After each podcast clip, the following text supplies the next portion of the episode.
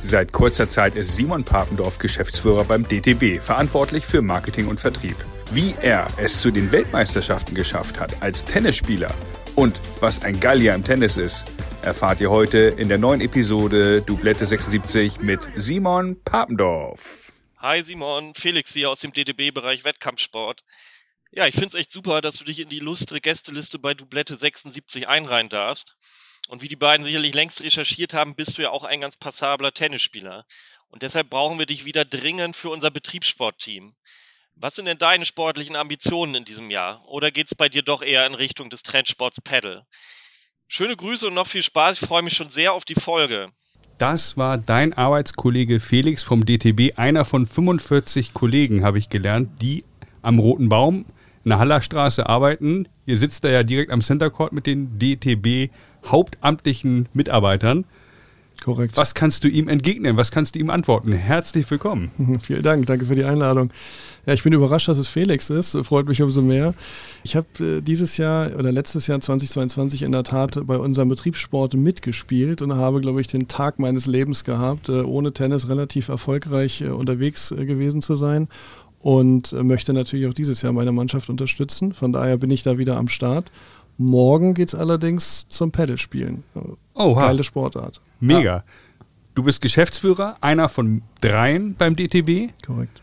Vielleicht hilfst du uns mal und den Hörern und holst uns ganz schnell ab, wofür du verantwortlich bist. Du bist ja eben nicht für sportliche Abschneiden der Spieler bei den Grand Slams verantwortlich. Wofür bist du verantwortlich beim DTB? Meine Rolle ist als Geschäftsführer verantwortlich zu sein für Sales, Marketing, Public Relations und Digitalisierung. Immerhin. Also ich, ich, bin damit so eine Art Außenminister. Man kann das mhm. relativ einfach formulieren mit unseren drei Geschäftsführern.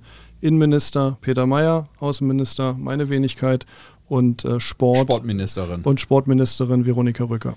Ja, okay. Das war die Stimme auf jeden Fall von Simon Papendorf, DTB Geschäftsführer, unser Gast heute. Davor haben wir die unnachahmliche Radiostimme Tom Heinkel gehört. Mein Name Lars Kreinang für alle, die heute das erste Mal hier einschalten bei Doublette 76. Gibt es Leute, die immer noch neu einschalten? Laut den Statistiken, die mir so unter der Hand zugespielt werden, ja. Wow. Ja. Also, äh, liebe Newbies, herzlich willkommen. Schön, dass ihr da seid. Ich habe es auch publik gemacht. und du hast auch schon mal eine Folge gehört, anscheinend. Ich habe alle Folgen. Ich, ich, sitze viel im Auto, ich pendel zwischen Köln und Hamburg okay. oder München. Da haben wir auch eine Tochtergesellschaft. Demzufolge habe ich viel Zeit im Auto neben Telefonie auch Podcast oder ich nenne es immer Action-Radio zu hören, also mhm. Netflix runterzuladen, wenn es mal später wird. Und demzufolge bin ich ganz gut informiert, was so die Tennis-Podcasts so treiben. Ich habe auch deinem Wunsch entsprochen. Fürs Tennisabitur habe ich ganz einfache Fragen. Nur die blinden Fragen. ja. Weil du, das, das, ja, genau. es, es, stapeln ja alle tief. Ich, ich kenne nicht mal meine eigenen Ergebnisse. Da müsste ich meine Jungs aus der Mannschaft fragen in Brauweiler, um zu wissen, wie ich eigentlich diesen Sommer gespielt habe. Von daher, ähm, das wäre katastrophal. Aber Apropos mit, Brauweiler, du, du spielst aktiv in der Mannschaft? Ja, beim TC, TTC Brauweiler. Egal wie, aber äh, es gab mal Tischtennis, er gibt immer noch Tischtennis, aber es ist eben der TC Brauweiler. Okay. Ich spiele mittlerweile bei den Herren 40. Ja. Wir sind aus der Regionalliga abgestiegen in die Oberliga.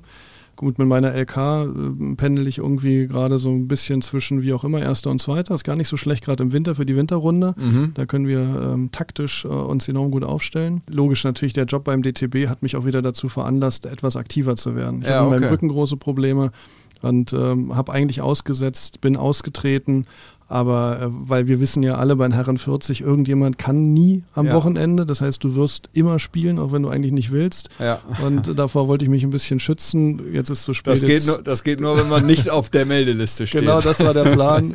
ja. Aber jetzt mit dem DTB ist natürlich klar, äh, das ist die Sportart, die ich von klein auf äh, getrieben habe, dass ich auch wieder aktiv sein muss. Da kann Lars dir ein paar gute Rückenübungen zeigen. Absolut. Ist doch so. Ja, ja, absolut. An der Stelle äh, herzlicher Gruß an Linnea Petersen, die mir im Moment so ein bisschen hilft, meine, meine Rückenschwierigkeiten in den Griff zu kriegen. Ganz, ganz wunderbare Athletiktrainerin. Ja. Genau. Ja, ich habe den Volker Carrero, ah, ja, kennt okay. man auch, der, der ja. unterstützt mich. Wir haben die Tennis Base in Haching, also in, in München. Da konnte mich der Athletiktrainer auch mal auf links drehen. Also Ich werde zwar nicht schlanker, aber ich werde wieder beweglicher. Aber zumindest ein bisschen beweglicher und nicht ja. so verletzungsanfällig. Ja. Darum geht es ja eigentlich. Ne? Und wie, wie, wie oft spielst du so und versuchst du das so ein bisschen zu verbinden mit deinen Reisen, dass du irgendwie äh, dann andockst irgendwo in einer, in einer Base irgendwie in Unterhaching und sagst, komm, ein Stündchen nehme ich mir noch mal raus, selber ein paar Bälle zu schlagen? Ja, also ich habe meine Schläger immer im Auto. Ich habe meine Golfschläger im Auto und meine Tennisschläger. Das muss ich auch dazu sagen, mhm. weil ich die Sportart auch durchaus mag.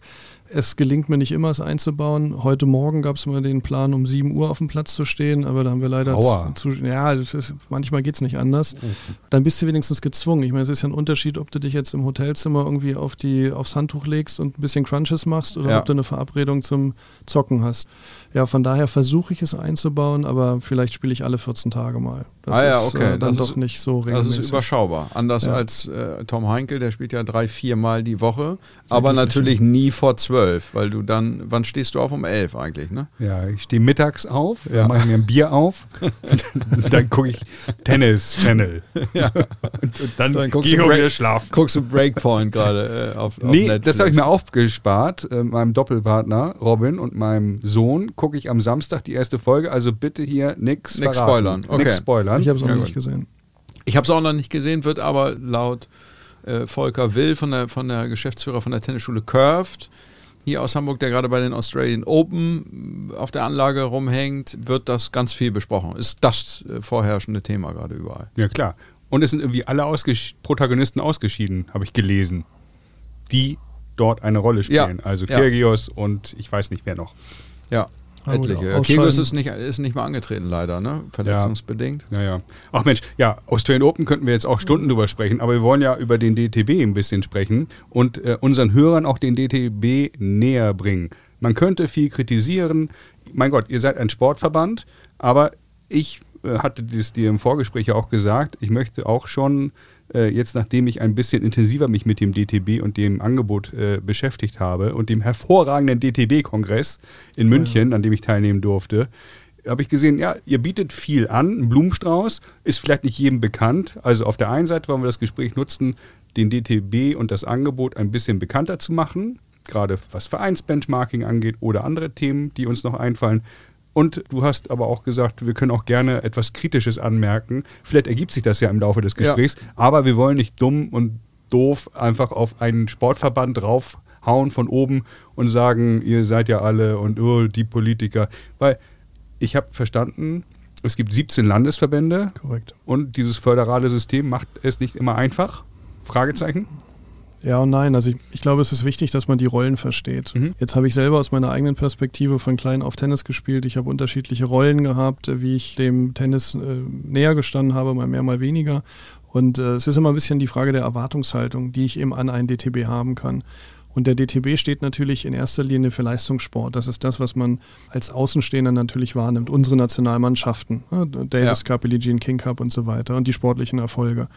Daran müssen wir uns natürlich auch messen lassen. Deswegen sage ich auch immer, wir können kritisch mit den Dingen umgehen, auch wenn es jetzt nicht mein Geschäftsbereich ist, für den ich verantwortlich bin. Es ist dann doch schon wichtig zu verstehen, wer welche Aufgabe übernimmt. Und wenn wir eben bei den Vereinen sind, dann ist es eben eher so, dass die Landesverbände diejenigen sind, die den Vereinsservice bieten und wir als DTB versuchen, so eine große Klammer zu schließen.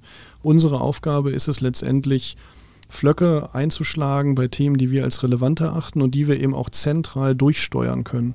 Und darüber müssen wir eine viel, viel engere Zusammenarbeit erzeugen zwischen DTB und Landesverbänden, mhm. damit wir überall auch einen gleichen Standard erfüllen.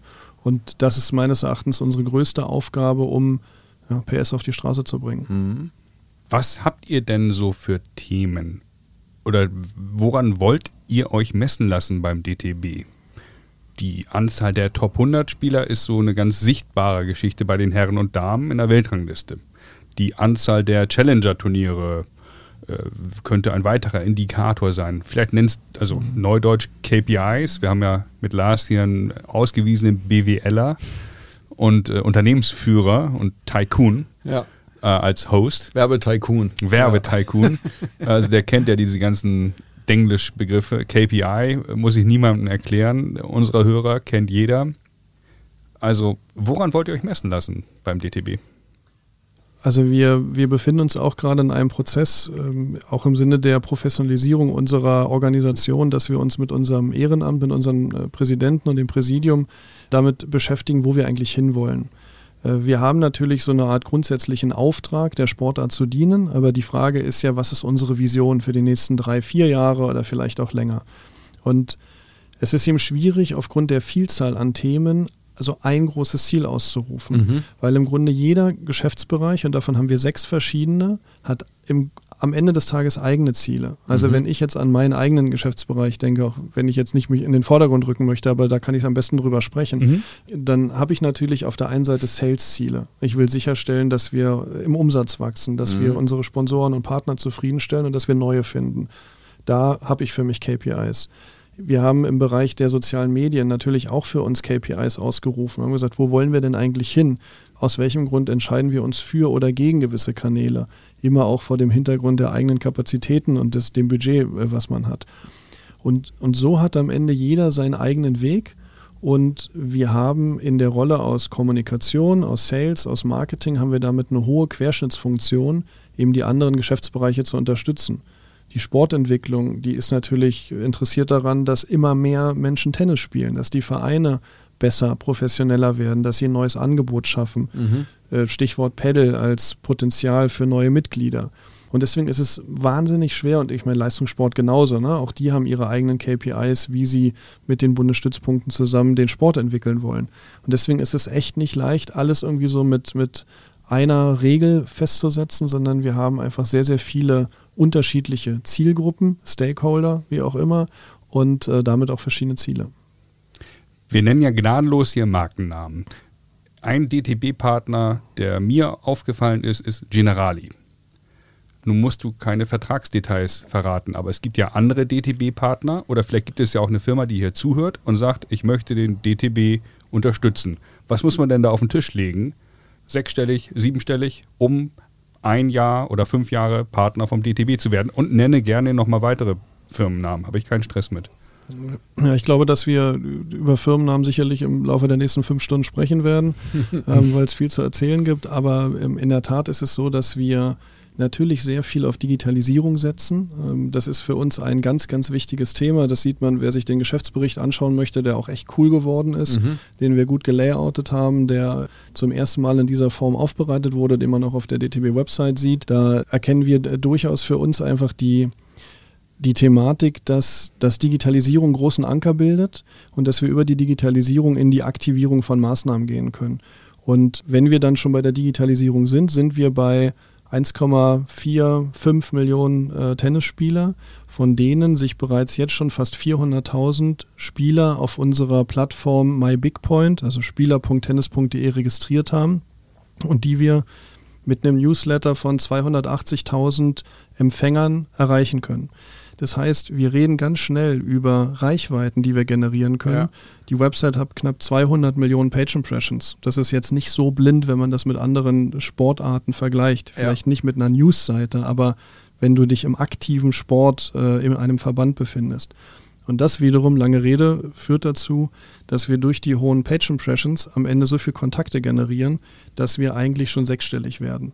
Natürlich finden wir auch Lösungen für kleinere Partner, wo es eben darum geht, an irgendeiner Stelle spezifisch Vereine anzusprechen, Trainer anzusprechen. Aber wenn es wirklich um die Masse an Menschen geht, nämlich die, die den Sport ausüben, dann sind wir mit Paketen relativ schnell im sechsstelligen Bereich. Mhm.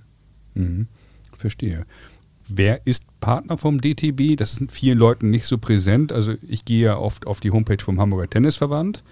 Ähm, und da sehe ich auch relativ viele Logos von vielen verschiedenen Firmen. Und habt ihr da immer Exklusivität? Das ist ja sicherlich auch eine Schwierigkeit. Also ja, nur eine Versicherung, aber man kann ja nicht fünf Ausrüster nehmen mhm. wahrscheinlich. Oder? Ja, das, das ist in der Tat ein bisschen kurios. Das habe ich im Vorfeld auch nicht gedacht, dass man in der Lage ist, mit so vielen Ausrüstern zeitgleich zu arbeiten. Okay. Also die Generali ist einfach unser größter Partner. Generali mhm. ist schon lange mit dabei. Alle unsere Partner haben ihre Partnerschaften verlängert. Das ist auch ein mega Zeichen für uns, dass sie daran glauben, wie die Entwicklung des DTB ist, dass sie an die Digitalisierung glauben. Ich nehme unsere Partner auch auf vertraulicher Ebene mit, was mhm. hinter den Kulissen passiert. Wir haben Workshops gemeinsam, wo wir über unsere internen Dokumentationen rübergehen, unsere internen Präsentationen, damit sie einfach verstehen, was wir anstellen wollen. Das führt am Ende dazu, dass eben eine Generali äh, langfristig mit dabei ist, Porsche unser Partner ist, wir ähm, mit Servus TV einen neuen Partner gefunden haben, dem wir helfen, letztendlich auch bekannt zu werden in Deutschland. Mhm. Also das ist keine Medienkooperation im klassischen Sinne. Die berichten, Ihr kriegt Berichterstattung. Genau, wir kriegen Berichterstattung, so sondern, sondern mhm. wir, ähm, wir wollen bewusst Servus TV in Deutschland als der Tennissender positionieren. Mhm. Und das ist damit ein echtes Sponsorship und ist eine mega coole Partnerschaft, ähm, weil das auch sinnstiftend ist natürlich. Total. Kommen wir sicherlich auch nochmal dazu, was so TV und Medialität angeht. Wir haben Siemens als Partner. Head ist unser großer mhm. Partner als Ausrüster. Da sind wir dann genau mhm. bei dem Thema, was, was du meintest, Tom. Auf der anderen Seite aber zeitgleich Wilson, weil wir Rubriken gefunden haben im Rahmen des Sports. Für uns ist eben klar, Head ist unser Ausstatter, was unsere Teambekleidung angeht. Wilson ist für uns der Spielball für äh, die Bundesliga äh, beispielsweise. Mhm. Und ähm, so schaffen wir es, äh, stärker zu separieren und am Ende alle mit ins oder viele mit ins Boot zu holen. Yonex ist mit drauf als Eventpartner, Dunlop unterstützt uns. Also da, da sind wir ähm, ganz gut unterwegs, was, äh, was die Sportartikel angeht. Fehlt nur noch Schlesinger eigentlich. Äh, absoluter Geheimtipp an der Stelle für alle, der, der Schlesinger Wimbledon Ball. Sieben mhm. Euro kostet die Dose. In weiß? Ist so, nee, in, in gelb schon auch, aber ist wie der alte Dunlop Ball, also kann ich nur kann ich nur wärmstens Oder wie mein, wie mein, ehemaliger Schulkamerad Jochen gesagt hat, Slatzenger. er hat Slatzenger-Welle ja, ja. gekauft. Aber das ist ein spannender Einblick. Das heißt, als du, als du angetreten bist, bist du natürlich auch erstmal bei allen Partnern äh, vorstellig geworden und hast sozusagen auch eure äh, Mission aus der Geschäftsführung kommuniziert und, und versucht irgendwie um Vertrauen zu werben und Einblick zu geben und so. Ja, ich meine, für einen selber, ich bin jetzt seit anderthalb Jahren mit dabei man weiß ja auch gar nicht, was einen erwartet. Also ich habe nun in der Vergangenheit mit dem ein oder anderen Turnier zu tun gehabt. Ich habe ja so eine Sport- und Markt, Nielsen Sports Historie, sozusagen zwölf Jahre in einer, in einer Unternehmensberatung im Sportmarketing gearbeitet die da Weltmarktführer war. Das heißt, ich habe viel mit Zahlen, Daten, Fakten zu tun gehabt, mhm. ähm, war dort vertrieblich aktiv, deswegen auch ein relativ großes Netzwerk.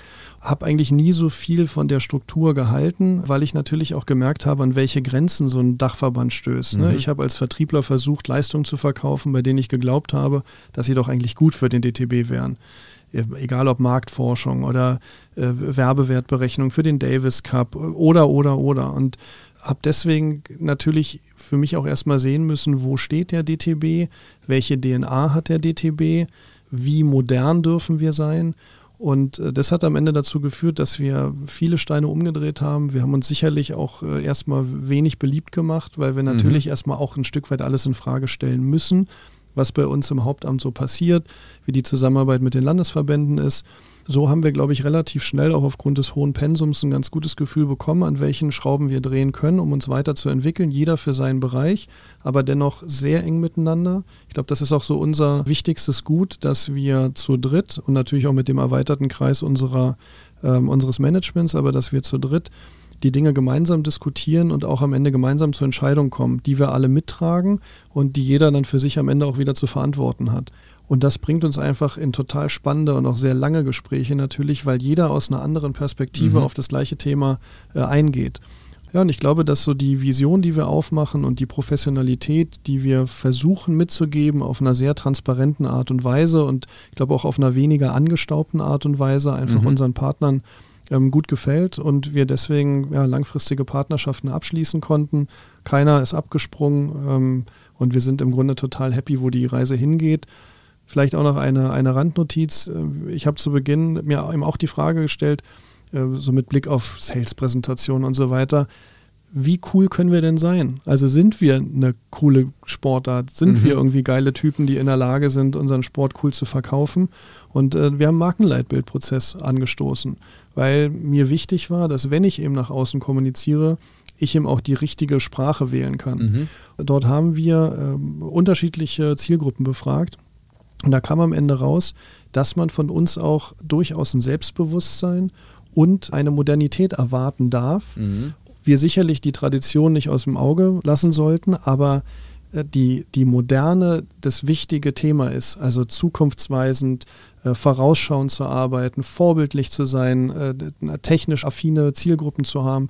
Und das hat uns natürlich eine Riesenchance gegeben, auch gerade im Bereich der Digitalisierung, dann zu investieren. Weil wir gesagt haben, da ist echt Power drin und unsere Partner haben auch eine neue Struktur, unsere Sponsoren werden auch alle jünger mhm. ähm, und die gehen einen ganz anderen Weg. Und das war für uns einfach, äh, wir, wir sind auf einer Welle geritten, die, die perfekt war. Ja, ja, das kann ich mir vorstellen. Gut Rückenwind gehabt. Ja. Äh, weil eigentlich nimmt man den ja auch als so, so eine äh, Markt, Marktführermarke irgendwie wahr. Ne? Ist ja immer noch, glaube ich, der größte Tennisverband der ja, Welt. Ja.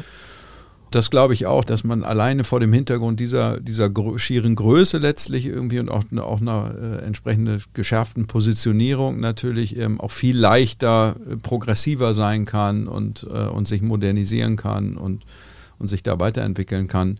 Wie kann man sich das vorstellen? Wie arbeitet ihr mit den 17, sind es glaube ich, Landesverbänden insgesamt zusammen? Wie, was was gibt es da für Gremien? Was gibt es für für Abstimmungsformen. Kannst du dazu mal was sagen? Ja, gerne.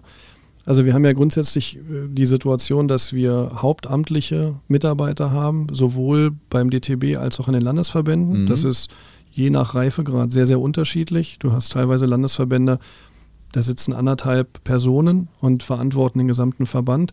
Und dann hast du einen Verband wie in Bayern beispielsweise, ich gefühlt würde ich sagen, da sitzt mehr als beim DTB. Mhm. Also das ist sehr, sehr unterschiedlich ausgeprägt. Aber das heißt, du hast auf der einen Seite Hauptamt mit den im Grunde sehr ähnlichen Ressorts, wie wir sie ja beim DTB auch haben.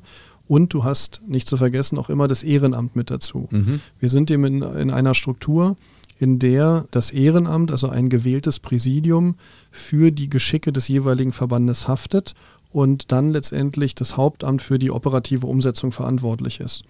Und diese, dieses Thema Strategie und operativ kann man natürlich immer so ein bisschen drehen und wenden. Ob das jetzt äh, Entscheidungsgrundlagen oder Vorlagen sind, von wo letztendlich der Antrieb kommt, ist immer sehr, sehr unterschiedlich. Mhm. Aber das ist so ein bisschen die Struktur. Und durch uns im Hauptamt würde ich mal sagen, ist auch das Verhältnis zu den Geschäftsführern und zu den Landesverbänden der Landesverbände ein bisschen anders geworden, weil wir eher als Team agieren.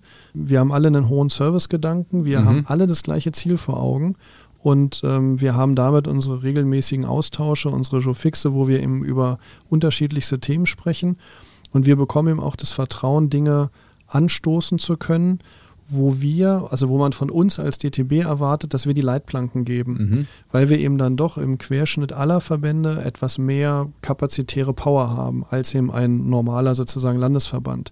Und so haben wir ein sehr offenes, äh, transparentes Verhältnis. Auch, und ich glaube, das war auch ein, durchaus ein Segen, ähm, auch vor dem Hintergrund, dass wir Partner beim DTB gewonnen haben, wie die Generali und mhm. auch Servus TV, wo ein Großteil des Engagements direkt in die Landesverbände geht. Mhm.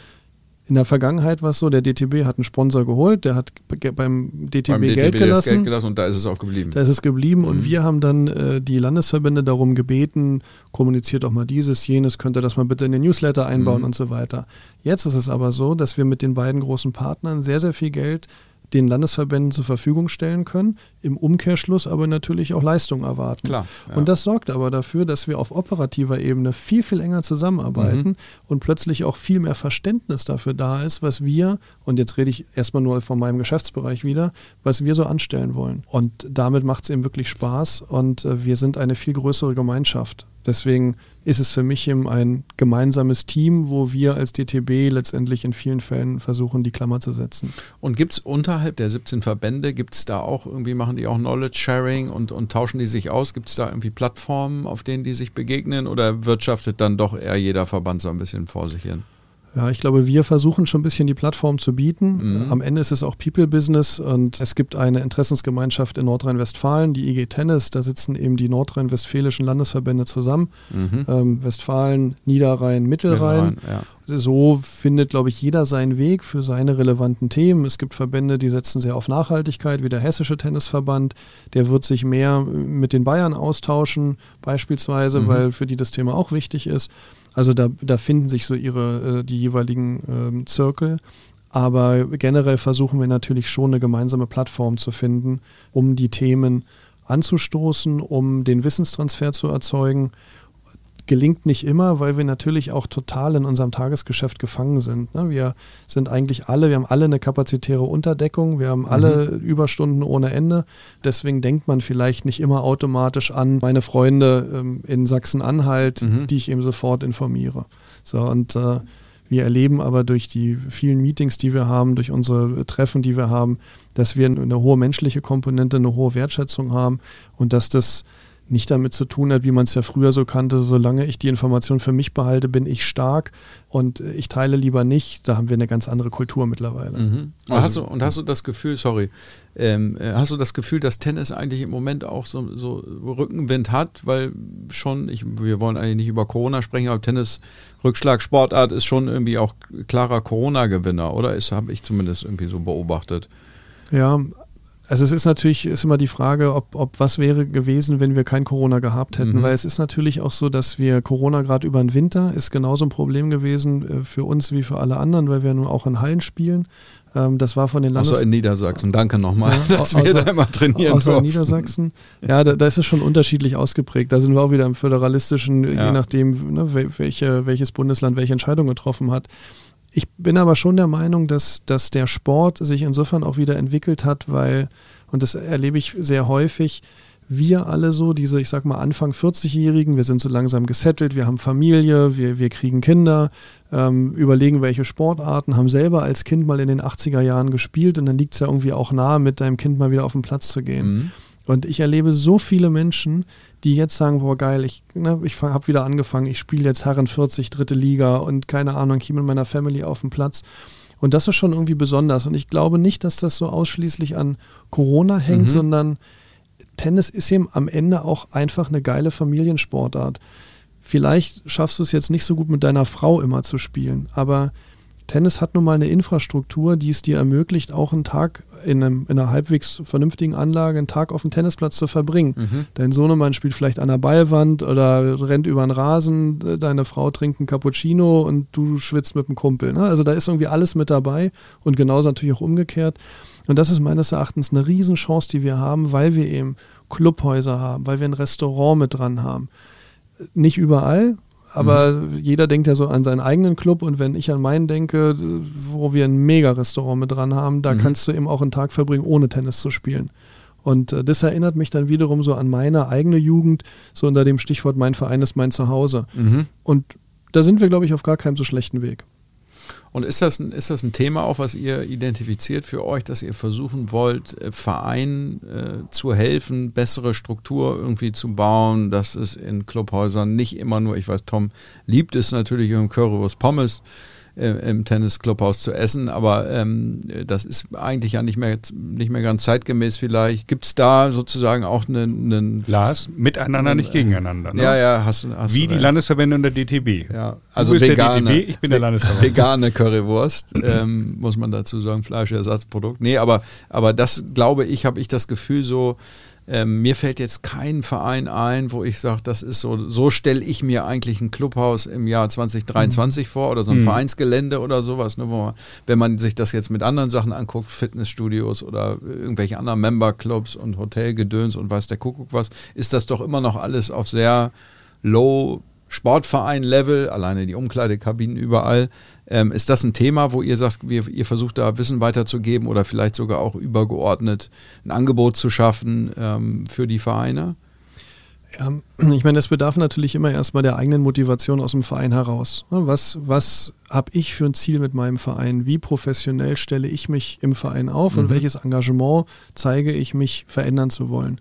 Und wenn ich die Bereitschaft habe, dann wirst du an jeder erdenklichen Stelle Hilfestellung bekommen. Okay. Das ist der Landesverband, der in der Regel in der Sportentwicklung meist gut aufgestellt ist. Das sind wir als DTB mit einem eigenen Vereinsportal, vereine.tennis.de. Wir arbeiten aktuell noch mit verschiedenen Subdomains, ähm, aber das ist im Grunde eine Vereinsservice-Plattform, in der wir jegliche Informationen liefern zu unseren nationalen Kampagnen. Deutschland spielt Tennis als, als Beispiel, mhm.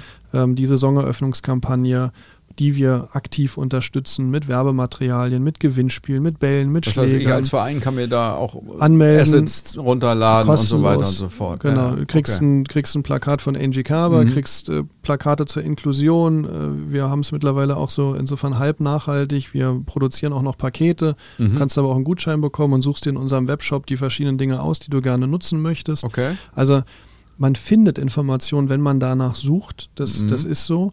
Aber natürlich müssen wir sicherstellen, dass wir als DTB und Landesverbände den Vereinen noch besser zur Seite stehen. Viele Landesverbände haben Vereinsberater, Angestellte, Personen, Consultants, Mhm. die Termine machen, in der Corona-Zeit eher digital, Termine machen, um dem Verein dabei zu helfen, an welchen Stellen er eigentlich drehen muss, um mehr Mitglieder zu bekommen, höhere Einnahmen zu generieren und so weiter. Es gibt Vereinsbenchmarkings an einer Befragung, an der ich teilnehmen kann, um her- herauszuarbeiten, an welchen Stellen ich Defizite habe. Mhm. Also wir bieten echt viel und es ist manchmal so ein bisschen undankbar, dass, es, dass man so das Gefühl hat, der DTB würde nichts machen oder Ja. der Landesverband würde nichts machen, aber de facto gibt es wirklich gute Services, nicht überall immer ausgeprägt, nicht in jedem Landesverband, aber ich sage mal, im Gro sind wir da gar nicht so blind. Also eigentlich eher ein Kommunikationsthema bisher. Definitiv. Ich meine, da hilft uns jetzt auch Digitalisierung. Da Mhm. sind wir dann auch äh, irgendwann an dem Punkt, wo wir über tennis.de letztendlich sprechen, die Plattform der Zukunft und die aktuelle Implementierung eines CM-Systems, ähm, die Nutzung unserer Tennisdatenbank. Wir haben alle Daten vorliegen. Wir haben jeden Vereinsfunktionär. Wir steuern sie nur noch nicht aus. Mhm. Wenn du dich bei Deutschland spielt Tennis anmeldest und du bist eigentlich der, der, der- Platzwart im Verein und du machst es stellvertretend, dann kriegst du irgendwann den Newsletter davon. Der interessiert dich vielleicht nicht. Aber wir könnten in der Zukunft genau denjenigen ansprechen, den Vizepräsidenten für Sportentwicklung in einem Verein, ähm, den Präsidenten, der, der für Leistungssport verantwortlich ist. Und das aber eben, und da rede ich in der Wir-Form, von Wir heißt DTB und Landesverbände. Mhm. Weil ich möchte eben nicht, dass der DTB einen eigenen Newsletter an die gleichen Personen schickt, wie der Landesverband auch. Mein Ziel ist es in der Zukunft, dass wir gemeinsam auftreten und dass es nämlich dann einen spürbaren Nutzen für jede einzelne Zielgruppe gibt. Dass wir uns einfach besser und selektiver ausrichten mit dem, was der Kunde am Ende von uns erwartet. Also Customer Centricity, wie man so schön neudeutsch sagt. Wie man so Ja. schön neudeutsch sagt. Ja, Ja. Uns, uns hilft dabei Adobe, das ist eben auch noch einer unserer großen, ähm, weil wir alles einstampfen, was wir an Außenauftritt in der Digitalisierung gehabt haben. Okay. Wir werden jetzt in 23 so ein Jahr der Umstellung haben, weil wir Go Live äh, Ende dieses Jahres, ähm, diesen Jahres äh, die Plattformen erneuern. Wir wechseln das Content Management System, gehen zu Adobe, führen zeitgleich äh, Microsoft Dynamics als CM-System ein, werden einen großen Single Sign-On haben. Das heißt, egal ob Trainer, Vereinsfunktionär, Spieler, hat jeder eine eigene ID. Wir haben sozusagen den vollen Durchgriff, Inhalte zu, ähm, zu platzieren. Wenn du irgendwann in der Zukunft, ähm, Lars, unsere Website besuchst, wirst du vielleicht andere Inhalte angezeigt bekommen, als das bei Tom oder bei mir der Fall ist. Mhm.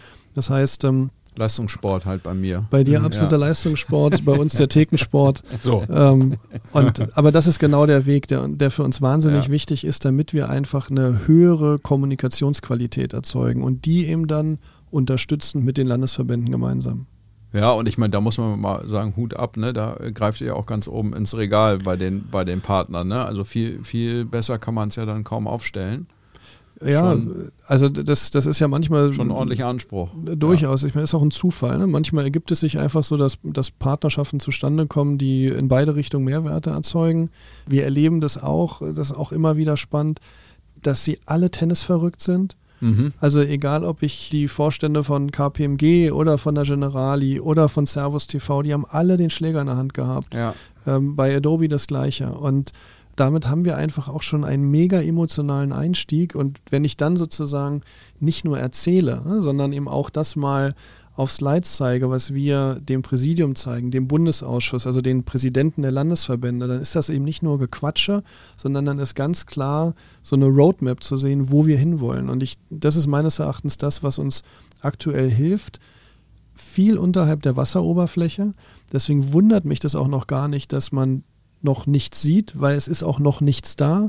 Man kann sich weiterhin über die Services ärgern und der Zurück-Button funktioniert nicht und na, wie auch immer. Es ist immer noch, die DTB-Seite ist schrecklich, die ist irgendwie noch oldschool, aber das wird alles anders, es wird alles eingestampft und das dauert eben seine Zeit. Klar. Und, und ich bin selber jetzt kein, kein Lautsprecher. Wir haben, äh, mein Tennisspiel war schon immer ohne Aufschlag. Das heißt, ich musste immer Punkt für Punkt spielen. Ne? Ich Okay. war kein Hardhitter. Und dieses Punkt für Punkt spielen ist für mich eigentlich auch so die DNA, die ich in meinem Job versuche. Um einfach klarzumachen, jeder wird an irgendeinem Punkt, wird er mit den Neuigkeiten des DTB in Berührung kommen. Ich muss aber jetzt nicht den Big Bang machen und schlagartig allen erzählen müssen, was wir für Megatypen sind, sondern es wird Momente geben, wo jeder merkt, oh Mensch, Ja, da, passiert da hat was. sich was geändert. Dein, dein Tennisspiel ist natürlich ein gutes Stichwort. Du hast ja netterweise auch einen Fragebogen ausgefüllt mit schönen Anekdoten, die du erwähnt hast, mit deiner Tennishistorie. Du warst nie auf der Weltrangliste, aber du hast dennoch hervorragende Erfolge gefeiert. Ich würde vorschlagen, also dieses Thema ist so komplex und so umfangreich, wenn ihr live gegangen seid, dann sprechen wir nächstes Jahr nochmal. Also das würde ich wirklich super finden, weil es treibt uns ja alle um auch. Total, ja, ja. Dieses Thema Clubhaus, wir reden immer Können wieder wir drüber. Das drüber Thema sprechen. Verein. Und je länger ich drüber nachdenke, je öfter ich darüber spreche, desto mehr komme ich auch auf neue Erkenntnisse und neue Ideen und mm, stelle auch fest, Tennis muss divers sein, Mhm. heißt, wir brauchen Vereine, die günstig sind. Tennis muss vielleicht auch eben äh, wie ein Country Club hin und wieder sein, wo Leute eben hinfahren. Ich nenne es immer Oase, also wo ich ja dann das Wochenende mit meiner Familie gerne verbringe. Davon gibt es sehr, sehr wenig im Angebot, hatte Lars gesagt, unterschreibe ich. Also wie auch immer. Und dieses Adobe-Thema und Digitalisierung und Plattform Tennis.de, also das, äh, da bin ich, wenn ihr live gegangen seid, da sollten wir wirklich nochmal drüber sprechen, weil wenn es denn da ist, dann sieht es auch jeder. Korrekt. Und dann kann man auch sagen, Leute, klickt drauf. Aber im Moment haben wir noch nichts, was wir anfassen können, richtig? Ja, absolut. nicht ja, die ja, neue Welt absolut. zumindest. Wir, wir, wir adressieren eine Vorstellungskraft erstmal. Ähm, insofern können wir natürlich gut, Wahnsinnsüberleitung, können wir natürlich gut zum perfekten Spieler kommen. Zur, Das ist eine sehr gute Idee. eine, eine, Das ist eine sehr gute Idee. eine unserer absoluten Lieblingskategorien hier. Wo, wobei, Ähm, wobei ich gerne noch einmal kurz die Bulette Ja. ansprechen möchte, weil wir ja immer darüber meckern, wie das Angebot in einem Tennisverein ist. Und ich saß gestern Abend beim Club an der Alster, Ja. den ich ja total schätze, die eine mega Gastro haben. Mhm. Und äh, die Tageskarte war äh, Risotto, geschnetzeltes äh, Gnocchi und was bestelle ich? Bulette, Bratkartoffeln. Ja, weil man schon gewohnt ist. und was Wahrscheinlich. geil ist. So, und die anderen Sachen sind auch gut, aber und das ist ganz häufig das, was du von den Gas- Gastronomen in Tennisvereinen hörst. Du hast immer erstmal eine Erwartungshaltung als Kunde, dass du eine riesen Speisekarte haben willst und am Ende bestellst du Bulette Pommes. Ja. So, und dann wundert man sich irgendwann, warum die Gastro äh, vielleicht dicht macht, weil es eben nicht ausreicht. Und, und deswegen, das ist auch immer so ein, so ein Meckern aus einer falschen Perspektive. Also entweder habe ich die Bereitschaft und ich lege vielleicht von vornherein 200 Euro in die Mitte und sage, das werde ich abessen im Laufe der gesamten Mhm. Saison, anstatt ich eben jetzt äh, nur meine 1,70 für die Pommes bezahle. Ja. So, und äh, also deswegen, das vielleicht nochmal, ich glaube, es liegt ganz häufig auch an uns selber, wie wir in den Sport investieren. Mhm. Stimmt. Ja, definitiv. Da ist was Wahres dran. Aber sorry, jetzt zum Spiel. Nein, nein, überhaupt, überhaupt nicht sorry. Also, aber oh, ja, ich könnte Stunden über dieses Thema. Das treibt uns, glaube Ja. ich, und viele Hörer auch wirklich extrem um. Und äh, ja, großes U, kleines Umlage, große, äh, ja, kleine Stimmt, Umlage, Umlage. Sodass Planungssicherheit da ist für den Wirt und so. Aber das Thema hatten wir auch schon an anderer Stelle, aber sollten wir echt nochmal auch vertiefen, auch mit folgenden Gästen, das immer wieder mal aufgreifen lassen. Ja, ja, definitiv. Was wir auch, bevor wir jetzt gleich zum, zum perfekten Spieler kommen, was wir auch immer wieder diskutieren, ist das Thema Regeländerungen. Also was, du hattest ja auch äh, Oh ja. Vermarktung irgendwie von Tennis gesprochen und gibt es irgendwie mit Hm. Servus TV ein, äh, ein Bewegtbild-Presenter oder wie auch immer man das nennen soll, ein Fernsehsender. Glaubst du daran, dass sich, im, dass sich irgendwie was verändern muss, auch was das Thema Bundesliga vielleicht angeht? Irgendwie müssen die Sätze kürzer, nur noch ein Aufschlag oder whatsoever, no ad die ganze Zeit, äh, um die Vermarktbarkeit irgendwie vom Tennis noch ein bisschen stärker herauszuarbeiten? Ja, ich denke, man muss da relativ stark differenzieren zwischen der ATP WTA Tour und unserer Bundesliga. Erstmal Mhm. so generell gesprochen. Wir tun uns meines Erachtens schon alleine im Tennis dadurch schwer, dass wir nie wissen, wann unser Spieler spielt. Mhm. Weil es ist ja immer followed by. Ne? Ja. du Oh ja. weißt nicht, ob ein Sascha Zverev um 16 Uhr anfängt Mhm. oder um 21 Uhr anfängt. Und ich glaube gar nicht mal, dass das immer an der Länge liegt. Natürlich ist das für einen Sender wie ARD, ZDF und so weiter äh, durchaus mal schwierig, aber die haben auch am Wochenende zehn Stunden Wintersport von Bob und was auch immer ist alles mit dabei. Also von daher glaube ich manchmal, wenn wir es schaffen würden, eher feste Zeiten für gewisse Spieler in Regionen zu etablieren. Mhm. Du weißt, jeden Mittwoch spielt ein Zverev oder ein Struffi oder ein Otte oder wer auch immer zu einer festen, in Anführungsstrichen festen mhm. Uhrzeit, glaube ich, würden wir den Sport wieder etwas besser etablieren können. So als Thema. Ich glaube, dass wir alle schon eher Traditionalisten sind, mhm. dass es uns schwerfällt, so richtig dramatische Regeländerungen für unseren normalen Sport zu erzeugen. Das heißt nicht, dass ein Laver Cup mega ist, dass äh, eine, eine, eine Champions Tiebreak Competition mega ist, eine One-Point-Challenge, was auch immer. Aber das sind meines Erachtens alles Add-ons, die man hat. Mhm. Aber wir leben natürlich schon auch ein Stück weit von der Dramaturgie. Wir leben auch davon, dass so ein zweiter Aufschlag äh, auch mal spannend ist und eben nicht nur ein erster zählt. Ich, ich weiß gar nicht, ob wir, ob wir zwingend unseren Sport verkürzen müssen. Natürlich ändert sich die Rezipienz, also die, das Nutzungsverhalten TV sozusagen, des linearen TVs ändert sich. Mhm. Aber wenn du auf der anderen Seite siehst, dass Menschen plötzlich stundenlang American Football gucken, das widerspricht ja eigentlich dem, wo wir denken, wir müssten kurzweiliger werden, weil da passiert nun mal lange Zeit auch nichts. Und ja, das ist verrückt, warum das gerade so angesagt genau. ist. Ne? Ja. Und, und deswegen würde ich jetzt gar nicht hektisch werden und unseren Sport so dramatisch verändern. Ich mhm. glaube nur einfach, wenn wir dem eine Chance geben würden, eher festere Sendezeiten zu bekommen, mhm. dann würde uns das schon mal helfen. Und das ist sicherlich schwierig, gerade im internationalen Kontext mit den unterschiedlichen Rechten. Aber so glaube ich eben, dass sag mal, der Champions Tiebreak für uns im Amateursport, der war schon gut, damit wir nicht bis in die Nacht spielen. Wir der, hat schon, Leben, der hat Leben gerettet. Der hat, der hat, der hat Leben gerettet. Wirklich. Ja, sowohl familiäre als auch ja, körperlich auf dem, auf dem Platz. Aber also so sehr, glaube ich, müssen wir sonst gar nicht dran, dran drehen. Ja. Aber es ist eine persönliche Meinung von mir. Also frag drei andere und du kriegst naja. fünf Antworten. Ja, ja, klar, aber das ist ein interessanter, ist natürlich ein interessanter Ansatz. Wenn die, wenn die Planbarkeit höher wäre, irgendwie was, was die Zeiten angeht, dann mhm. lässt sich es natürlich irgendwie leichter vermarkten. Ähm, das ist ja sicherlich mal groß an alle Turnierausrichter, irgendwie vielleicht etwas, was man, was man versuchen kann, irgendwie hinzukriegen. Ja, ich also würde sagen, ich bin eigentlich fast bereit für den perfekten Spieler. Ich auch. Ich, ich äußere jetzt nochmal einen Wunsch. Ich, wirklich, wir können auf so viele Themen äh, einspringen, äh, weil ich das wirklich interessant und spannend und auch gut und richtig finde. Äh, auch einen großen Wunsch, dass wir eine Punktspielreform erfahren. Ein Punktspiel dauert zu lang. Ich rede jetzt über Altherrentennis, Altdamentennis.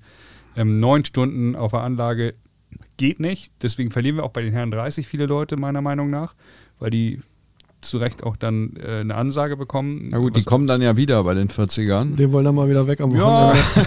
Ja. das aber, ist halt so eine, das ist halt eine Lebensphase, in der wir, das wir hätten nicht doch keinen geht. Stress, wenn wir Dienstag von 17 bis 20 Uhr ein Punktspiel durchspielen würden. Also kriegst du noch keinen Platz. Ja, no? Ne? ja, das ist also ja. oder am Wochenende meinetwegen drei Stunden mhm. am Stück und nicht eben dieses neun Stunden am Stück. Das ist nur meine Meinung. Also Aber dann müsstest du ja irgendwie was verändern, entweder die, die Mannschaftsstärke ja, verringern ja, oder, oder, oder mit Doppel an, erstens mit Doppelanfang auf zwei Plätzen wird gespielt und dann eben relativ knallhart auch altersgerecht äh, verkürzen. Also da würde ich schon auch mal ansetzen. Äh, ab einem gewissen Alter, also der Champions Tieback hat es uns gezeigt, dass man da wirklich ein schnelleres, kleineres Format findet oder wie in Dänemark oder Dreierteams aller Fed Cup, keine Ahnung. Ich habe jetzt nicht die perfekte Lösung, aber es hört sich schon so an, als ob du in deiner Reformschublade irgendwo ein fertiges Konzept hast. Das ja. habe ich auf jeden Fall, ja. aber das präsentiere ich dann nächstes Jahr erst.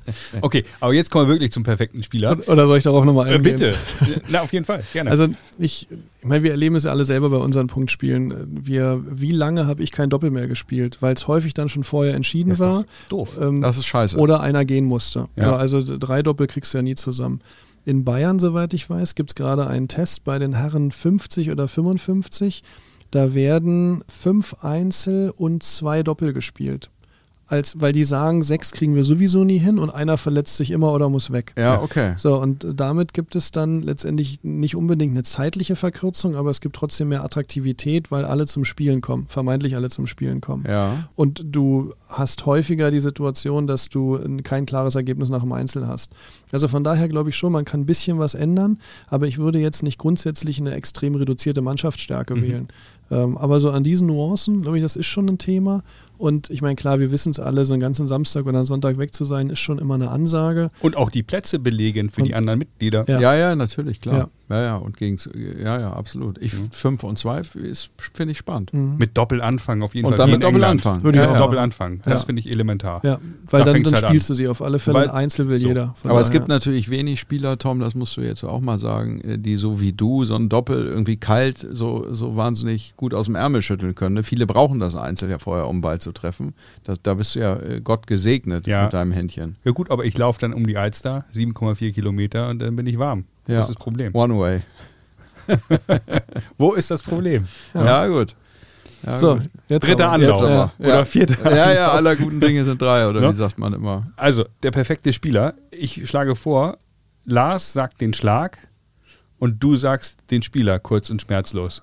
Ich hab Und ich grätsch rein, ich- wenn ich mich nicht einverstanden, nicht Ja, einverstanden ja, bin. genau, wenn's, wenn es wenn, nicht äh, den Wertungskriterien Weil Herrn entspricht. Fetzi muss den Zettel echt weit weghalten. Ja. Schon.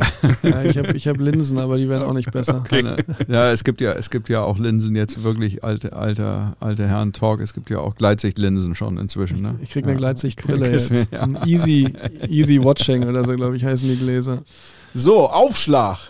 Ja, ich meine, man hängt ja schon ein bisschen in der Vergangenheit. Das Ja, muss klar. man ja, also nun habe ich die eine oder andere Folge von euch gehört und fängt an zu reflektieren und YouTube ein bisschen und schaut irgendwie Hotshots und dann, was, was sagt man, 90s. Ja, Andy Roddick.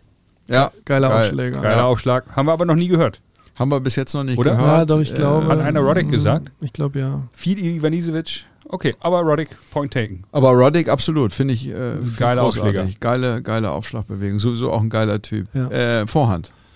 Ja, ich finde Monfils sensationell. Den kann ich stundenlang sehen. Dein Lieblingsspieler. Ja, auch. Ich meine, man hat ja auch da über die Ära oder die Ähren hat man ein paar mehr. Mhm. Aber ich finde die, die Art der Vorhand, also ob er jetzt der beste Spieler sei mal dahingestellt, aber die Art, auf die Murmel raufzugehen, ist einfach Wahnsinn. Der kommt jetzt nicht nur einmal vor bei mir. Morpheus ist, finde ich auch, äh, Mega. liebe ich auch sehr. Äh, Geiler geiler. Spieler und geile, geiles Händchen. Auch Vorhand sieht immer so aus. Äh, äh, Lässig. also, äh, sieht sehr lässig aus, irgendwie viel Handgelenk, finde ich Handgelenk, gut. ja. Rückhand? Marat Safin. Oh ja. Also ich bin selber Beidhänder. Mhm. Bei mir sieht es eher aus wie so ein, wie so ein armer Courier. Ich habe immer so eine Wippe hinten drin. So, so, Bisschen Baseball-mäßig, So ein, Baseball, genau, ja. so, so ein Baseball so sieht auch mein Golfschwung aus. Ich bin Lefty beim Golfen. Durch Okay. die beidhändige Rückhand sieht genauso katastrophal aus. Aber Marat Safin hat einfach eine so gute, fundierte Technik. Ja. Mhm. ja, ja, und der hat die auch trocken getroffen. Das war, Ja. das war echt immer eine Show. Äh, einer meiner Lieblingsbälle ist natürlich der Stopp. Ja, Federer äh, kommt natürlich auch immer wieder vor. Also aus in welchen Momenten, äh, ist ja nicht so häufig im Verhältnis zu Alcaraz und Co., aber Mhm. äh, an den musste ich relativ schnell denken. Ja, erstaunlich eigentlich, ne? dass er, dass er unfassbare Stoppqualität irgendwie und dann doch gar nicht so oft er nicht. gespielt. Ne? Hat er einfach nicht nötig. Ähm, Volley. Da habe ich sofort an das Wimbledon-Match von Dustin Brown gegen Nadal gedacht. Ja, Von okay. daher. Das, und da war Nadal nicht so viel am Netz. Ja. Ähm, Deswegen ist es ready. Ja, Da- das ist Ready spielt. Ach, ich meine, da hat er wirklich voliert. Das war das Unfassbar. war unfassbar, Ja. muss man echt sagen. Ja. Das kann man sich auch gerne nochmal angucken auf YouTube, wie er da voliert hat. Sensationell, Ready. Hut ab, wenn du das hörst. Wir freuen uns auf dich bald hier auch in, in unserem Podcast. Bei Dubelette 76. Äh, meine persönliche Lieblingskategorie, wissen alle Zuhörerinnen natürlich, ist der Schmetterball.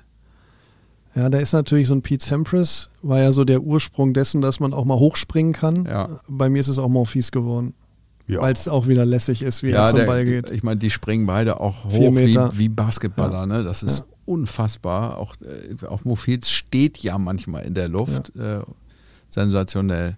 Slice. Ja. Natürlich, Slice. Ja, ich also der, ich spiele einen Beidhändigen-Slice, der zum Schluss zum Einhändigen wird. Also bringe richtig Druck dahinter für Also meine Verhältnisse. Ekel, wie, ekelig. wie Fabrice Santoro. Ja, ja. nur, nur fürchterlicher. Nee, aber ich meine, technisch gesehen finde ich auch Federer mit seinem Slice Ja. auch wieder geil. Ja. Also so ein Slice-Duell mal Cross, wow, schon, wäre schon Spaß. Hast du das in deiner, in deiner Tennislaufbahn oft erlebt, nachdem du einen Rückhand äh, beidhändigen Slice gespielt hast, dass man dich dann nicht mehr ganz so ernst genommen hat? Oder? Das Ja, ist ja schon so ein, eigentlich so ein No-Go als Schlag, oder? Beidhändiger Rückhand Ist nicht hübsch. Aber wenn er geil. effektiv ist und kurz und schmutzig auf die T-Linie, ist er geil. Ja. Ja, und ich finde, bei, bei dem, wenn du ihn beidhändig beginnst, kannst du auch die hohen Slice, kannst du Druck aufbauen. Das heißt, du kannst sie von Ja. oben runter drücken, wo du mit einer Hand ein bisschen Schwierigkeiten hättest. Ja, Lars nicht. Dann ist es Lars natürlich. nicht. Lars nicht. Mit Aber wir 5,3, beide glaube ich, habe ich 5,3. gehört. Da, Ja, ja, da, genau. da dann nicht. Dann ist es mehr so ein, so ein Drive, den, den wir ja auch alle gelernt haben damals noch in den 80ern. Vorhand und Rückhand Drive. Ja, Stimmt. guck mal ins Lehrbuch. Ja, Ja, ist- entschuldige bitte. Ja, ja. ist richtig. Drive, genau. Ja, also sind wir schon bei der nächsten Kategorie. Wer spielt eigentlich den besten Drive? Wer spielt den besten Drive? Steffi Graf. Graf spielt vorne Claudia Drive. Kode Kilsch hat auch viel Drive gespielt, muss man sagen. Ja, Ähm, und Silvia Hanika. die, hat so einen, die hat so einen wirklich durchgezogenen Rückhand, Rückhand-Slice oft gespielt, erinnere ich mich. Du hast ein Vorbild gehabt. Du bist Lefty, hast du gesagt? Nee, Nee, bin rechts Beim Golf bist du Lefty. Weil beidhändige Rückhand, ja. Dein Vorbild im Tennis ist kein deutscher Spieler. Wie darf man denn für den DTB arbeiten?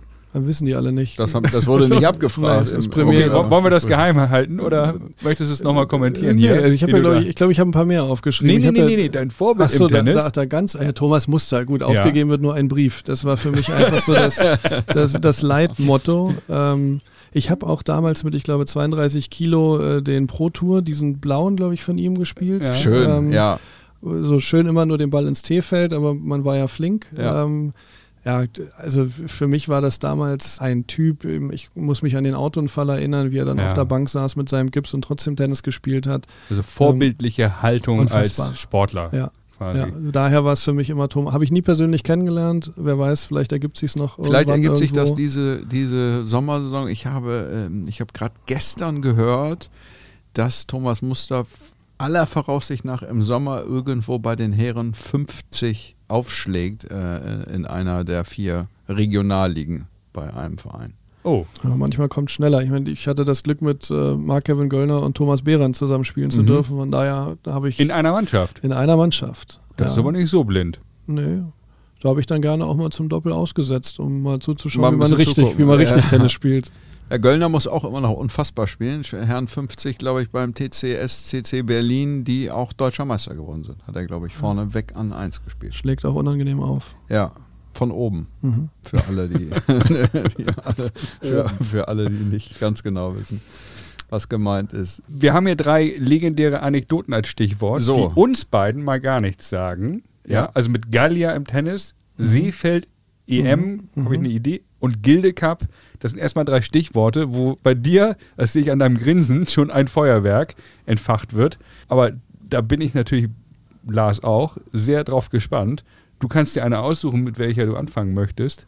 Gilde, lass mit Gilde anfangen. Gilde Du, Cup. weil die Gilde Brauerei, die kennst du ja. Eine Hannoveraner Bier, Ja. oder? Ja, passt, passt Fast. fast. Äh, hat aber auch mit Bier zu tun. Der Gilde Cup war ein äh, legendärer, ein legendäres Tennisturnier Ja. in Düren, also außerhalb zwischen Köln und Aachen. Ja. und zeitgleich zu einem Volksfest, was nicht allzu weit entfernt war.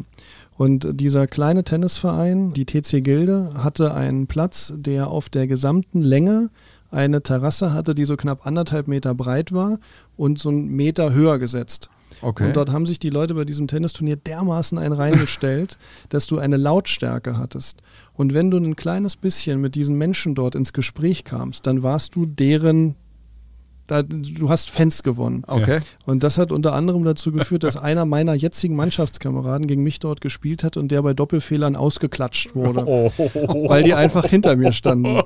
Und das war für mich das geilste Turnier. Ich meine, es war ein klitzekleines Amateurturnier, aber die Stimmung, die, ich habe Gänsehaut gerade, die Stimmung, die, den gibt es leider nicht mehr, den Gilde Cup. Aber das war einfach für mich eine, eine Erinnerung, die ich, an die ich sofort denken musste. La- Lars kann seinen Jahreskalender schon wieder beiseite legen, hatte sich direkt eingetragen. Natürlich, das Gilde ist genau Cup. mein Turnier eigentlich. Ja.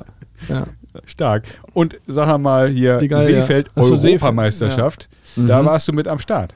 Ja, ich hatte bei den, ich glaube, es war Herren 35, hatte ich mal so eine Zeit, wo ich mir das ganz gut einteilen konnte, ein bisschen mehr Turniere zu spielen. Das ist im Rheinland natürlich auch echt perfekt, weil du hast sag mal, zwischen Luxemburg, äh, ITF-Turniere, Leverkusen und so weiter, du hast kannst Ja, die jede Dichte Woche ist unglaublich unfassbar, hoch. Ne? Ja. Das heißt, wenn du da dreimal die Murmel übern, äh, übers Netz spielst, dann sammelst du auch relativ schnell Punkte. Und wenn du erstmal Punkte für die Rangliste sammelst, egal jetzt ob deutsche oder international, wobei die ja ein Witz ist, zumindest zu dem Zeitpunkt, Mhm. weil du irgendwie sechs Ergebnisse brauchtest und dann standest du eben auf der ITF-Weltrangliste. Aber das hat mich dann dazu geführt, dass ich dachte, jetzt stehst du so hoch, deutsche Rangliste, jetzt meldest du dich mal bei den Europameisterschaften an. Und das habe ich kombiniert mit Skifahren. Das heißt, ich bin mit äh, alleine nach Seefeld gefahren aus Köln, habe meine Skisachen dabei gehabt und meine Tennisschläger und kam dann auf die Anlage in Seefeld und äh, war dann verwundert, um mit meinen Jungs gesprochen, die da irgendwie seit Tagen schon vor Ort sind und sich einschlagen. Und ich sagte, was habt ihr eigentlich alle für ein Problem? Ich meine, wir sind hier irgendwie bei einem Amateurturnier und habe dann ähm, erste Runde, glaube ich, musste ich nicht spielen, weil der Italiener verletzt war, aufgegeben hatte und zweite Runde beim Einschlagen jeden Ball an Zaun, jeden Ball hinten an die Plane, Mhm. weil ich nicht wusste, Höhe, Höhe, ja. dass man Schläger härter bespannen muss, wenn man ein paar hundert Meter Ja. oberhalb der, des Meeres ist, äh, des Meeresspiegels. Ja, und das war damit eine lustige Erfahrung, weil ich habe unfassbar blind gespielt und bin nachmittags dann Ski gefahren. Weil- dann wieder zurück nach Sölden, das waren so anderthalb Stunden und wieder auf die Piste. Das, das ist so mein internationales Erlebnis. Für mehr hat es nicht gereicht. Es, äh, es, es gab mal ähm, vom DTB aus einen Brief, dass ich im erweiterten Kader der Mannschaftsweltmeisterschaften hätte sein können. Mit, einem Wunder, mit einer Faxvorlage, in der ich Okay. sozusagen alles angekreuzt habe, was geht. Ich zahle den Flug, ich kaufe mir die Klamotten, ich spende meinetwegen auch noch Geld. Aber es war natürlich vollkommen klar, ich werde niemals dorthin geschickt, weil es gibt tausend andere Spieler, die besser sind, nur der, das Rheinland hat eben mir zu viel Punkten verholfen. Ja, Aber okay. das sozusagen neben dem internationalen, immerhin, ich habe den Brief erhalten. Du hast bei den Europameisterschaften mitgespielt. Auch das, Haben ja. wir Naja, nicht. und, hast du? und, und ich habe noch nie Europameisterschaften Also. gespielt und war mal einmal nominiert im Hallenhalmer, aber dann hatte ich mich kurz vorher verletzt am Handgelenk, da konnte ich leider nicht antreten. Aber auch ein Brief vom DTB mit so einer Nominierung, also Hat was. das hat schon was. Das, Hängt, hängt gleich bei meinem Vater auf dem Klo. ja, den, den hast du mit in die Bewerbung reingepackt, ne? Ja, ich habe es, glaube ich, auch erzählt. Vielleicht das ein oder andere Mal. St- Street Credibility, glaube ich, ja, nennt ja, man ja, das. ja, genau, ja, genau. Stallgeruch, Ja. hat man früher mal gesagt. So. Und die Gallier. Die Gallier. Also da muss ich an Asterix und Obelix Ja. denken. Ja. Ich dachte äh, Galitzki, aber nee, das Nee. hat damit nichts zu tun, ne? Das, Nee, Galle? das, Nee. äh, das war mal eine, eine Mannschaft des äh, Tennisclubs Schwarz-Weiß Neubottenbräuch. Das nannte man sozusagen das Beverly Hills von Kerpen, ein kleines Dorf äh, in Kerpen, bei dem ich, in dem ich gespielt habe. Das Kerpen, aus dem Michael Schumacher kommt. Korrekt. Jawohl. Und wir hatten dort einen äh, Sponsor ähm, der, der Marke Pedora, der total Bock darauf hatte, in diesem Verein etwas zu bewegen. Und das war so meine Turnierzeit. Ich kannte den einen oder anderen. Und lustigerweise, was in der, bei den 30ern selten der Fall ist, gab es viele Spieler, gute Spieler, die keinen Bock mehr auf ihren Verein hatten. Weil ich meine, normalerweise kriegst du ja bei den 30ern kaum jemanden von seinem Stammverein weg. Ja. Und dort sind so die äh, einzelnen äh, Mikado-Steinchen umgefallen. Und am Ende des Tages haben wir wahnsinnig viele gute Spieler gehabt. Unser äh, Sponsor hat äh, Thomas Behrendt und ähm, Mark-Kevin Göllner verpflichtet. Wir hatten Lovro Sovko als kroatischen Davis Cup-Spieler Mhm. und haben damit dann aus der Oberliga heraus ähm, dann Regionalliga Herren 30 gespielt. Legendär. Wir waren auch im Tennismagazin damit, das, da gab es mal einen Bericht über uns. Ja. Wir haben große Plakate gemacht. Carsten Neuhaus, äh, auch einer unserer Partner beim DTB, jetzt Mhm. bei Yonex, mit denen haben wir gemeinsam im Grunde die Idee entwickelt. Wir sind morgens am Wochenende in Kneipen bei uns in Kerpen gegangen, haben dort Plakate aufgehangen. Wir hatten irgendwie 200 Leute in Neubottenbräuch äh, auf der Anlage zu den Verbandsspielen. Ich kriege wieder Gänsehaut. Das ist war Leidenschaft. Eine unfassbar geile Zeit. Und das haben wir ein paar Jahre gemacht. Und weil wir eben als so kleiner Club gegen die Größten der Region gespielt haben, Ja. waren wir eben die Gallier. Na, alleine wenn du das abends erzählst, irgendwo die Geschichte und dann sagst irgendwie, ich spiele bei Neubottenbräuch, das ist ja schon, das ist schon geil. Ja. Natürlich. mega. Ja. Klar. Die gibt es hier und da in Deutschland. In Hamburg muss ich auch an ein, zwei Vereine denken, die so voller Leidenschaft dann ihre 200, 300 Leute auf die Tribüne bekommen haben, einfach weil sie Leute angesprochen haben, Ja, weil sicherlich auch da eben eine gute Gastronomie vor Ort war, die funktioniert hat, wo die Leute Bierchen bekommen haben. Bier war, Kölsch war wichtig. Ja. Ach, Kölsch. Ja, Kölsch ist immer wichtig. Und das ist natürlich eine Glaubensfrage auch. Ne? Wir hatten ja hier den Bayern Felix Hutt, der Oh trinkt ja. Augustiner. Und du, eine Kölsche Jung oder wie, oder eine Lewe Jung? Frühkölsch, oder wie heißt Na, das ich, ich bin ja, bin ja Berliner, ich bin ja nur zugereist. Ja, okay. ähm, auch gar nicht so sehr da Bier trinkt man Korn. Ja, Ramazzotti ist, Pfeffi natürlich, ist natürlich ein schönes Tennisgetränk. Ramazzotti geht immer. Ja. Ähm, Ja. Aber ich habe mich jetzt, äh, der Sommer naht, wir haben uns vorhin über Saftkuchen unterhalten. Ich habe jetzt von meinen Münchner Freunden. Du hast auf Lars gezeigt, nicht auf mich. Ja, ich ich habe the jetzt das, das Saure entdeckt. Also Ah ja, okay. ich, ich kannte es vorher auch nicht. Das ist im Grunde Bier mit Wasser gemixt, damit du eben keine Alster oder Radler trinkst. Und so Hm. mache ich mich jetzt fit für die Saison. Ja, okay. Trotzdem Elektrolyte drin? Ja, Also danke, Antonia. Könnte. Wisskekel, die hat mir geholfen. Ah ja, okay, da kommt das her. Sensationell. Geile Anekdoten. Wir müssen aber auch über die schlimmsten Niederlagen sprechen. Wir möchten ja, ja, wir möchten ja nicht hier, weil du hast jetzt viele positive Ja, Highlights erwähnt, weil du hast nämlich eine Sache mit Natalia Svereva gemein. Wir haben gerade eine Folge über Steffi Graf aufgenommen, eine Sonderfolge. Die kommt dann irgendwie demnächst so Februar oder so am- auf den Markt. Und die Steffi hat ja mal die Brille verteilt im Grand Slam Finale ja. in 32 Minuten. Oh, ach, war, Das ist ja. das Stichwort. Du hast auch mal. Also vielleicht waren es auch, ja, vielleicht waren es auch nur 27 Minuten, aber Hier steht 32. Ja, ja. Deswegen komme ich ja, drauf. es- nehmen wir 32. Es, es war äh, das Finale eines ITF-Turniers, ähm, auch wieder bei den Herren 35 muss es gewesen sein. Ich habe äh, zuvor im Halbfinale meinen Mannschaftskameraden Tim Smizek geschlagen, der auch Top 10 deutsche Rangliste steht. Ähm, wir haben erst auf Asche begonnen, sind dann mit den alten, nass gewordenen Bällen bei uns im Brauweiler in die Halle gegangen, haben irgendwie noch die letzten zwei Spiele spielen müssen. Ich habe gewonnen und stand im Finale. Ja, fühlt man sich ja schon gut, hat vorher gut gespielt. Und dann kam Marc Leimbach. Marc Leimbach, Mhm. äh, Bundesligaspieler, ich glaube Rating viele Jahre, ich weiß nicht, ob er da immer noch Spielt er, spielt. glaube ich, immer noch. Auf jeden Fall Herrn 40, einer der Ja, geiler Typ, fünf besten irgendwie in ja, Deutschland. total ne? nett und ich dachte Ja. so, okay, komm, also mitspielen wirst du schon können. Zupfer, Linkshänder, Regen, Wind, fürchterliche Verhältnisse, 32 Minuten, ich glaube 0 und 1, keine Sonne gesehen. Also ich hätte mich gar nicht auf den Platz stellen müssen. Es war ja, manchmal ist ja so, dass das Ergebnis klar ist, aber Ballwechsel entstehen. Mhm. Und also ich glaube, der hätte mit drei, Mille, äh, drei Promille auf dem Platz mit offenen Schuhen stehen können und ich hätte trotzdem nicht mehr Spiele gemacht. Und das hat, war, hat, hat er denn das Spiel geschenkt, was man ja nicht machen sollte? ja, vielleicht habe ich da irgendwie zweimal Glück gehabt. Okay. Aber also das weiß ich nicht mehr genau, aber das ist zumindest so Das die, ging schnell auf jeden Das Fall. ist das, woran ich mich erinnern kann, was einfach derbe war. Also schön Gruß an Marc. Du hast deinen Meister gefunden. Ja, mit Marc. absolut. Ja. Wunderbar. Spieler, den du nicht mochtest, als Stichwort. Ja, ich, also ich finde natürlich, gut, Djokovic wird ja auch hier bei euch häufiger genannt. Das Mhm. ist ja jetzt nicht so unüblich. Beim, beim Medvedev bin ich auch immer so hin und her gerissen, weil ich den auch jetzt nicht so wahnsinnig sympathisch finde. Ja, der polarisiert auch Auf dem irgendwie, Platz? obwohl der das der ich, ich finde den immer ganz lustig, muss ich sagen, der hat irgendwie einen guten Humor, also das mit dem Außerhalb. äh, You are a small cat äh, zum Schiri muss ich echt sagen, Hut ab, da habe ich echt ge- da habe ich echt viel gelacht, aber ja, Ja, ich meine, es gibt ja solche Typen, die sind auf dem Platz, kennen wir alle, Ja. eine Vollkatastrophe. Und ist das Match vorbei, kannst du dich nett unterhalten und so. Einer ist er ja am Ende auch. Ja. Aber ähm, Oh, das sind doch die schlimmsten. Die, ja. die auf Oder? Rezept spielen. Ja, ja, das stimmt schon. Dann lieber komplett Arsch, ne, auch außerhalb des Platzes, hast du? nee, die nach dem Match einen auf mega nett machen Da sind und sie, auf dem. Court mega Freak. ätzend. Das nervt mich kolossal. Ja. Also natürlich unterhält man sich dann nett, aber ja, im Hinterkopf denkt man sich auch so, hm, hm, ich habe dich durchschaut. Ja, ja. Und das, das geht schnell bei dir. Wunderbar. Gibt es ein Thema, was wir noch nicht angesprochen haben? Also wir sind ja so echt durch viele Themen durchgaloppiert. Deine Tan Tenniskarriere haben wir auch noch beleuchtet. Bin tief beeindruckt. Also mehr als Lars und ich jemals geschafft haben in unserem Tennisleben. Na, immerhin, Europameisterschaften. Ja, ja, ja. Ja? Doch, doch, ITF-Finale und sowas. Ein Spiel gegen Marc Leimbach geholt, haben wir beide noch nicht. Nee, wer- auch das werden wir wahrscheinlich nicht schaffen, ehrlich gesagt. Der spielt nämlich ziemlich gut. Immer noch? Ja, immer noch. Den kenne ich nicht. Ja. Muss, muss man den Ja, kennen?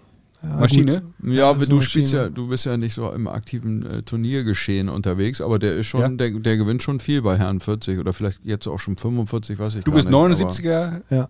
Und er äh, auch den Rädern, oder? Ja, muss auch die, 78, ja, muss auch die Ecke Ja, sein. okay, aber, ja. Ich meine, da gibt es so viele unfassbare Typen, gerade was da in der Bundesliga rumläuft oder auch in den Regionalligen. Äh, Carsten Gröger ist ja auch so ein Name. Ich weiß gar nicht, ob er noch Nummer eins der Welt ist.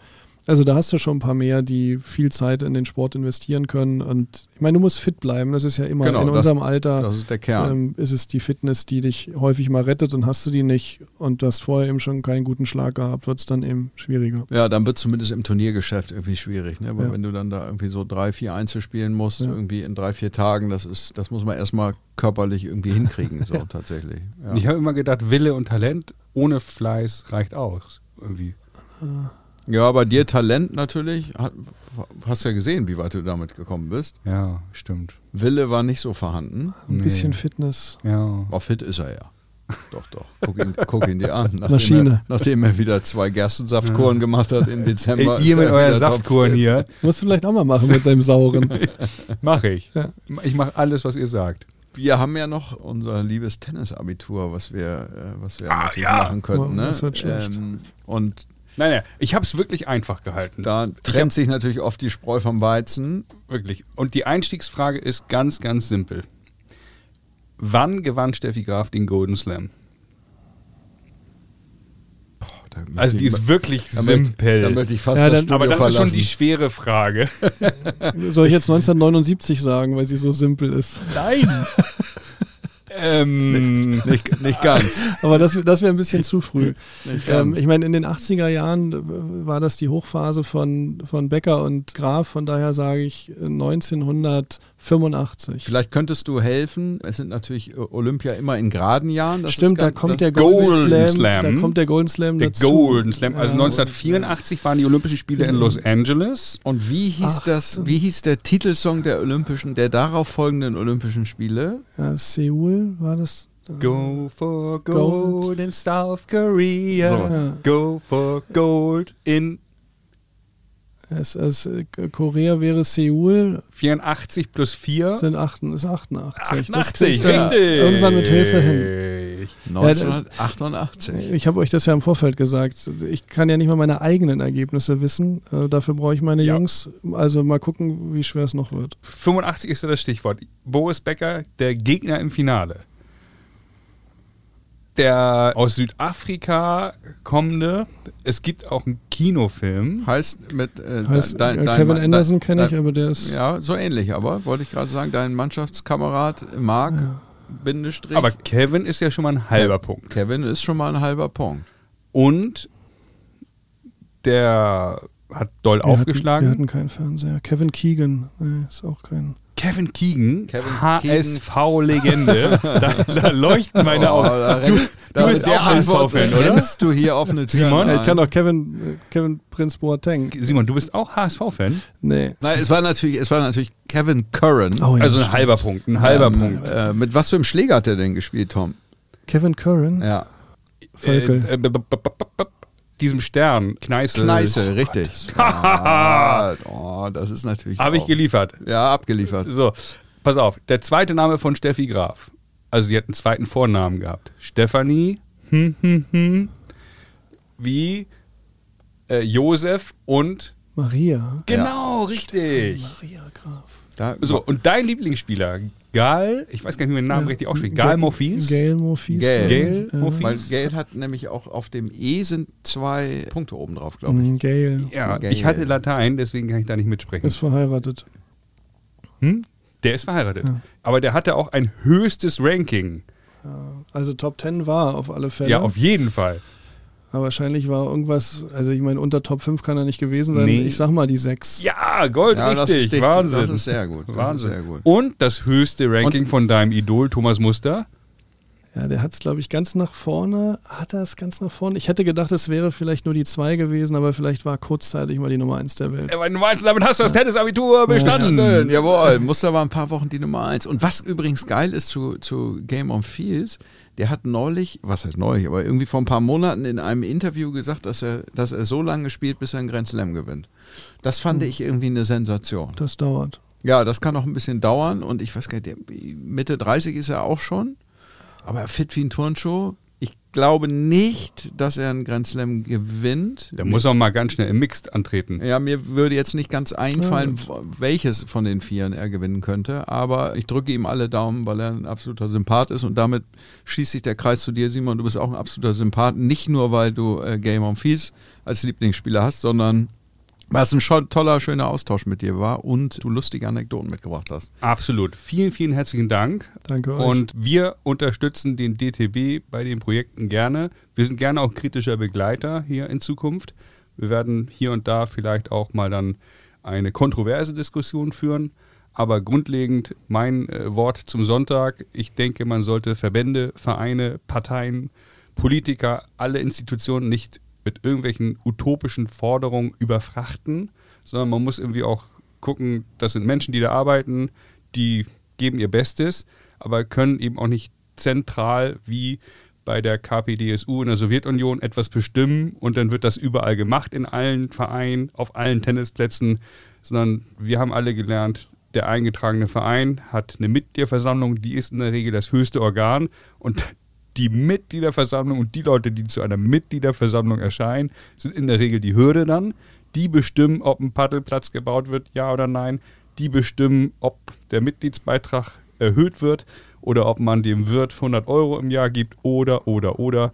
Und da glaube ich, muss man dann eben auch das immer wieder reflektieren bei allen Themen, die wir ansprechen. Also gerade das Thema LK würde ich gerne auch nochmal vertiefen, diese, diese LK-Fixierung, Absolut. die mich persönlich so stört, halt, gerade bei, bei Kindern und Jugendlichen. Ja. Ich sehe aber auch, dass es eine wichtige Einnahmequelle ist von Leuten, die viele LK-Matches spielen. Also da kommt dann der Soziologe bei mir durch. Ja, so, hm. Das merkt man auch gerade richtig, wie dein Wort zum. Sonntag so ein bisschen in Richtung ganze Predigt abdriftet. Entschuldigung. Gerade. Aber das ist natürlich, wenn man eine Radiostimme hat, hört man sich natürlich auch gerne. Simon, ist dir das aufgefallen? Selber reden. Dass ich eine Radiostimme habe? Das ist schon angenehm. Mhm. Ja, gerade jetzt, wenn man im Studio das live auch mal erlebt, das ist eine Sensation. Simon, wenn wir, in, wenn wir jetzt mal so gucken, in, sagen wir mal 2025. Was mhm. würdest du dir wünschen für den DTB? Wo, wo, wo sollte er stehen? Was sollte man über den DTB sagen? Was sollte André Antic im Tennismagazin über den DTB im, im Leitartikel schreiben? Er sollte schreiben, dass das, was wir in den Gesprächen diskutieren, auch eingetreten ist, dass wir es geschafft haben, die Dinge umzusetzen, die für Tennis Deutschland wichtig sind dass wir weiterhin Mitgliederwachstum äh, erreichen, dass wir eine coole Sportart sind, dass wir es geschafft haben, Pedal richtig zu implementieren mhm. und eben auch nicht nur als den Wurmfortsatz des Tennissports, sondern als eine als eigene, vollwertige mhm. Sportart mit einer vielleicht auch in Teilen anderen Zielgruppe. Mhm. Und dass wir einfach einen guten Job machen. Das ist ein schönes Schlusswort, finde ich. Wir werden das überprüfen, natürlich, Bitte. ob ihr einen guten Job macht und werden dich wieder einladen zu Teil 2 unseres Gesprächs, wenn die ersten Dinge, vor allen Dingen ja dann äh, tennis.de sichtbar wird und umgestellt ist. Ich kann nur allen in, ans Herz legen, die sich dafür interessieren, den Geschäftsbericht anzugucken. Da kriegt man ein bisschen Gefühl dafür, wie der DTB zukünftig rüberkommen möchte. Und da habe ich mich sehr gefreut, als ich das gesehen habe. Das, äh, das ist ein guter, guter Schritt in die richtige Richtung. Schön. Vielen lieben Dank, Simon, für deinen Danke Besuch. Danke. Danke, Simon. Danke. Der heutige Tipp von Brad Gilbert, gesprochen von David Moon aus dem Buch Winning Ugly, lautet: Mütze mit Blendschutz. Die Wahl der Marke liegt ganz bei Ihnen. Dublette 76 wird präsentiert von Karl Anders und Brainseeker Consulting. Folgt Dublette 76 bei Instagram oder LinkedIn. Dublette 76 wird präsentiert von Brainseeker Consulting.